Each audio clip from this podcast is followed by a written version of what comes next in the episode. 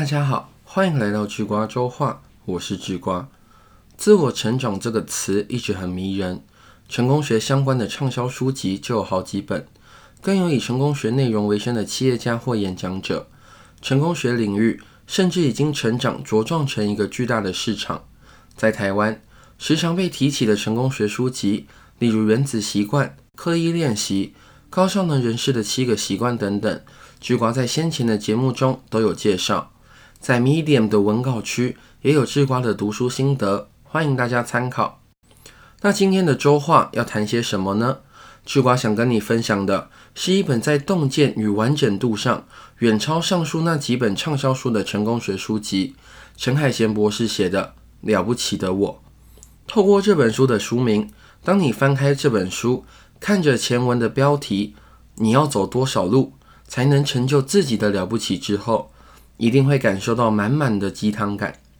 不过别急，这本书可不是鸡汤，也谈不上励志。这本书是一本地地道道的自我发展心理学书籍。先介绍一下作者吧。这本书由陈海贤所著。陈海贤是浙江大学心理学博士，拥有十三年的心理咨询经验，接待超过六千位来访者，同时。陈海贤也是得到 APP 付费专栏的热门老师，其开设的两门课程《自我发展心理学》与《亲密关系三十讲》，总计有超过十二万名的付费者，收听次数啊更是突破了五百万。拥有这样心理学背景的专家，写成了一本自我发展的书，总有可看的价值了吧？在昨天的日说中，智瓜已经针对本书做了概略性的介绍，那接下来。智瓜要谈谈改变这个主题，谈谈陈海贤博士是怎么看待改变这件事情的。作为一个心理咨询师，陈海贤发现了一个很有意思的现象：有很多来访者，都是抱着改变的目的来咨询的。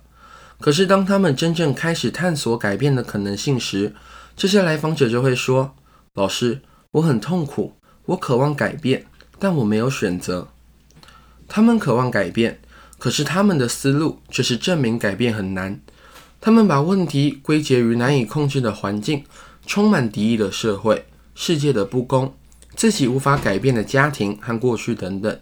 这些宏大而深远的现实和过去笼罩在他们头上，让他们觉得自己不可能做出与现在不同的选择。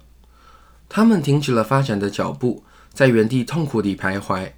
菊瓜作为一个补习班老师。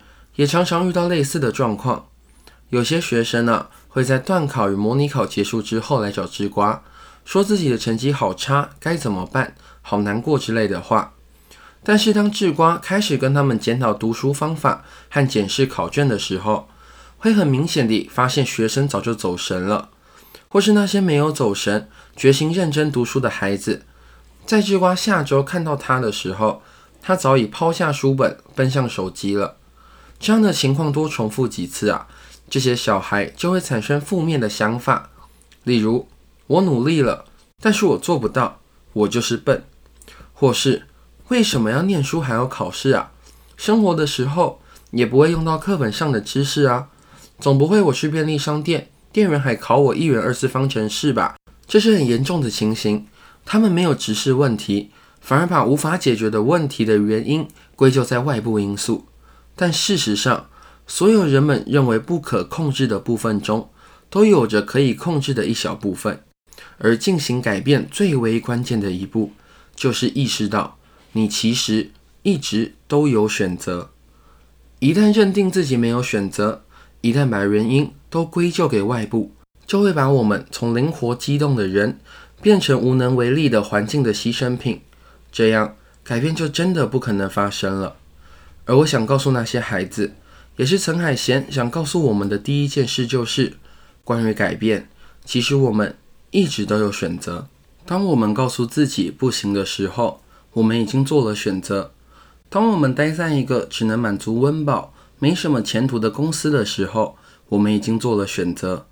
改变是一种选择，不改变也是一种选择。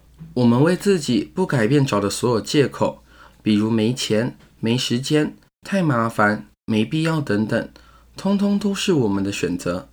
甚至连我们告诉自己我没有选择的时候，也是我们自己的选择。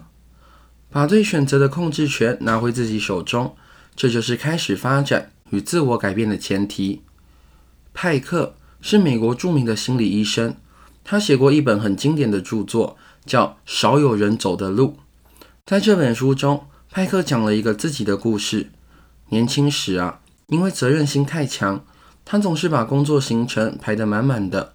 别的同事每天下午四点半就下班了，他却要接诊到晚上八九点。他的家人抱怨他太晚回家，他自己也很疲倦，也有很多怨言。有一天，他去找自己的上司商量，问能不能安排他几周不接待来访者。上司听完他的抱怨后，同情地说：“哦，我看你遇到麻烦了。”派克感激地说：“谢谢您。那您认为我该怎么办呢？”上司又重复了一遍：“我不是告诉你了吗？你现在有麻烦了。”派克听到后很生气啊，他说：“是啊，我是有麻烦了，所以才来找您啊。您认为我该怎么办呢？”上司听完派克的抱怨后，却说：“好好听我说，我只和你再讲一遍。我同意你的话，你现在确实有麻烦了。你的麻烦跟时间有关，而且是你的时间，不是我的时间，所以不是我的事。”派克听完简直气得要命。觉得这个上司不可理喻，可是，在三个月之后，他忽然意识到上司说的没错。我的时间是我的责任，如果安排时间应该由我自己负责，花更多的时间接待来访者，这是我自己选择的结果。那他当初为什么要去找上司呢？也许是他想当一名认真负责、受上司赏识、来访者尊敬的心理医生，所以给自己加了工作。但是他又不想承担自己疲惫、家人抱怨的责任，他身处这样的矛盾之中，想要改变，却又放不下原来的那个理想。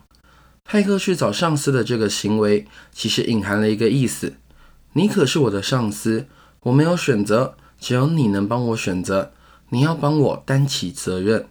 你看，这就是把选择权推给别人的意思。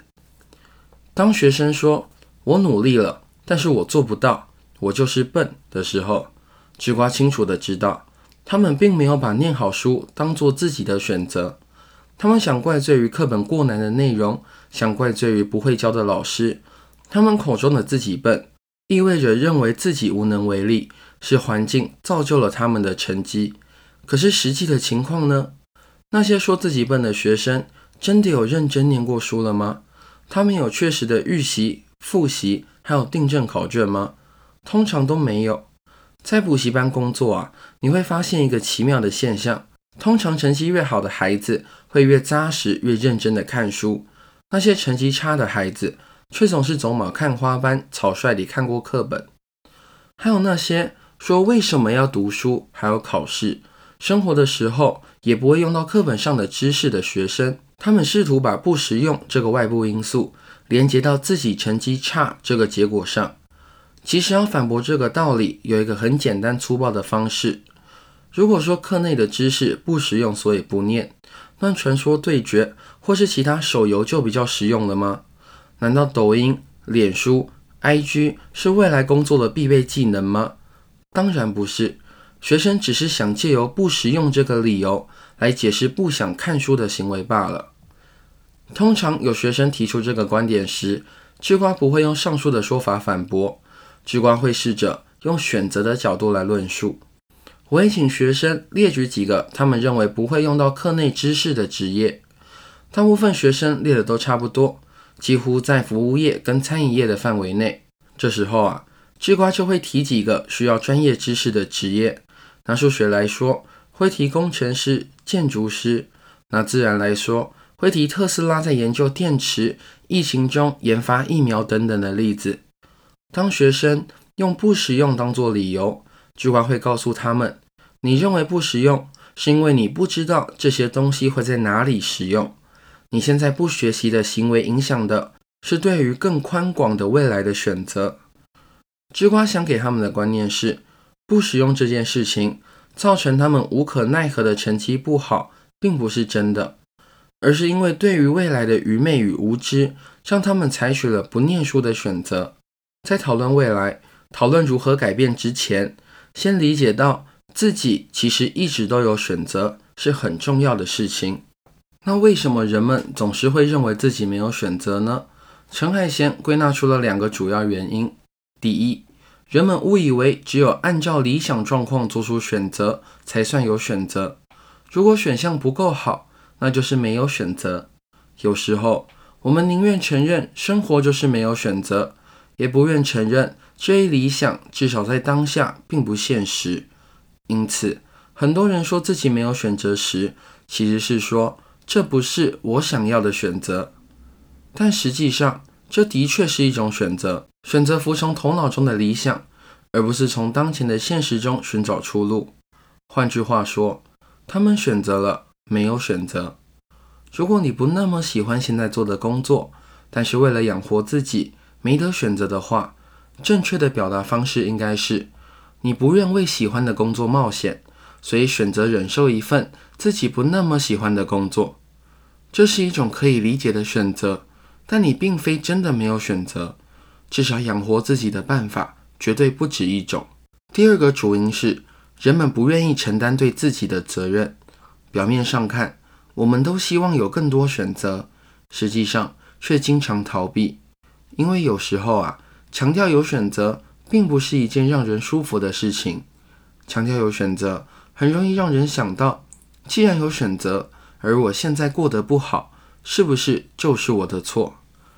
用讨论对错的方式思考，就可以假想出一个施害者和一个被害者。当我们觉得自己没选择时，是把自己放到了受害者的位置上，并借此把责任推给假想中的加害者。这样，我们的负罪感就减轻了很多。在没有选择代表的指责、抱怨，和有选择代表的内疚、自责之间，很多人宁可选择前者。因为这样痛苦会小得多。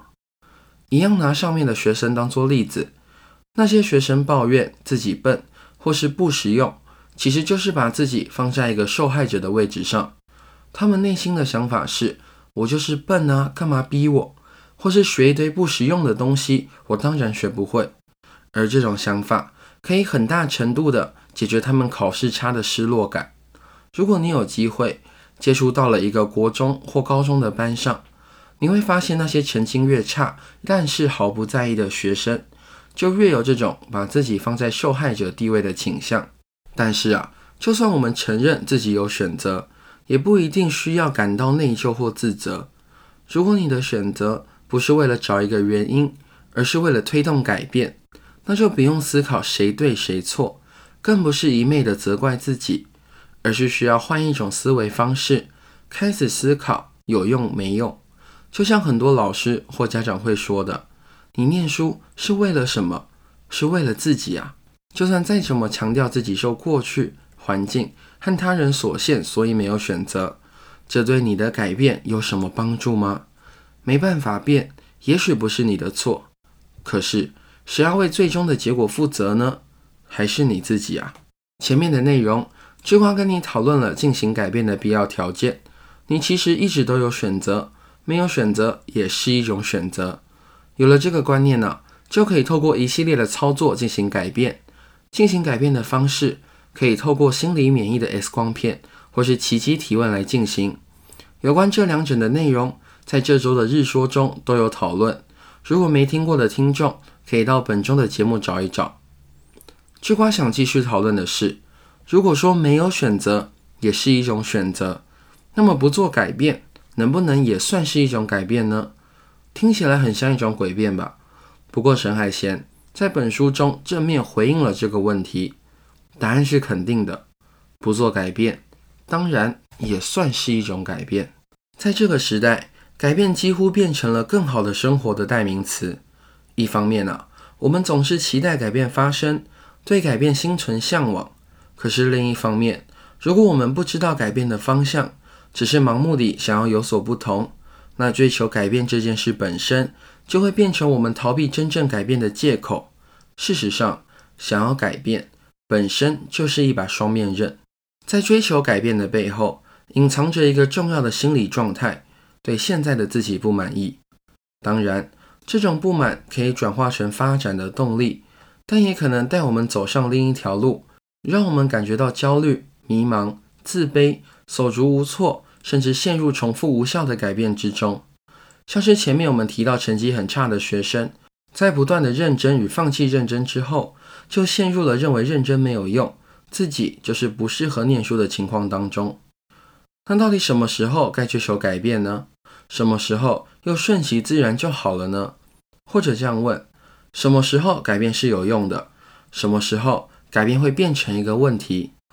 这个问题啊，有一个简单的判断标准，就是看改变的动作究竟是改善了状况，还是维持着状况，或是让状况变得更糟了。通常无效的改变会维持症状，形成一种恶性循环。如果你的改变包含在这种恶性循环里，那就要非常小心了。举个例子，胖子会想要减肥，这是一种改变。如果胖子很想改变这件事情，他就会变得非常警惕。例如，经过路边摊时，坚决不去看、不去想。可是，就像那个著名的实验，要你不去想大象的话，脑中就会浮现大象一样。特意不去想吃的，反而会让食物魂牵梦萦。结果，在意志力较弱的晚上。就打开外卖开始点宵夜了，吃完后又会浮现满满的罪恶感，胖子却又想减肥了，就形成了这样的恶性循环。所以啊，当我们想要改变时，要问自己两个问题：第一，我们遇到的是世界的不如意，还是需要改变的问题？这个世界本身就有很多的不完美，世界本来就不是按照我们的想法去设计的，例如。人们偶尔会焦虑、失眠、心情不好，会遇到各种挫折，但这些都不是问题，而是世界运行的常态。如果错把世界的不如意当做要解决的问题，改变不仅没有结果，有时还会变成问题。第二，我们想要改变的努力有没有打断自然发展的历程？一棵树从种下种子到开花结果，有自然发展的过程；婴儿从爬行、站立。到奔跑也有自然发展的过程，工作需要累积经验，关系需要培养感情，这也是自然发展的过程。如果你想做出改变，一定要思考一下，如果不做改变的话，事情自然发展的一般规律是怎么样的？不能因为仅仅想要摆脱焦虑就急着改变。如果改变的企图打断了自然发展的历程，那同样既没有效果，还会变成问题。今天的周话，我们讨论的是改变这件事情的前与后。前要相信自己都有选择，后要注意改变的两个问题。当然，智瓜相信很多听众心里在想，自己有选择这件事情，不就像是高效能人士的七个习惯中提到的选择的自由吗？没错，几乎就是一样的概念。在之前的节目中，智瓜是以科维和他的学生要请假。跟随校队去打网球作为例子来说明的，但今天的内容，我们把选择这件事讨论得更深入了。智瓜不止讨论了选择的自由，还说明了为何人们会忽视它的原因。在了不起的我中，对于选择还有改变有更多的讨论，但是碍于篇幅，智瓜就没有一一列举出来的。有一句话是这么说的：什么是成长？当你开始思考生活中那些理所当然的事情时，就是成长。所以啊，智瓜希望透过今天的周话内容，带你思考生活中常常出现的那些无可奈何、没有选择的事背后的原因。希望今天的内容能为你带来一点启发。好了，这就是这周的智瓜周话。我是智瓜，我们下周见。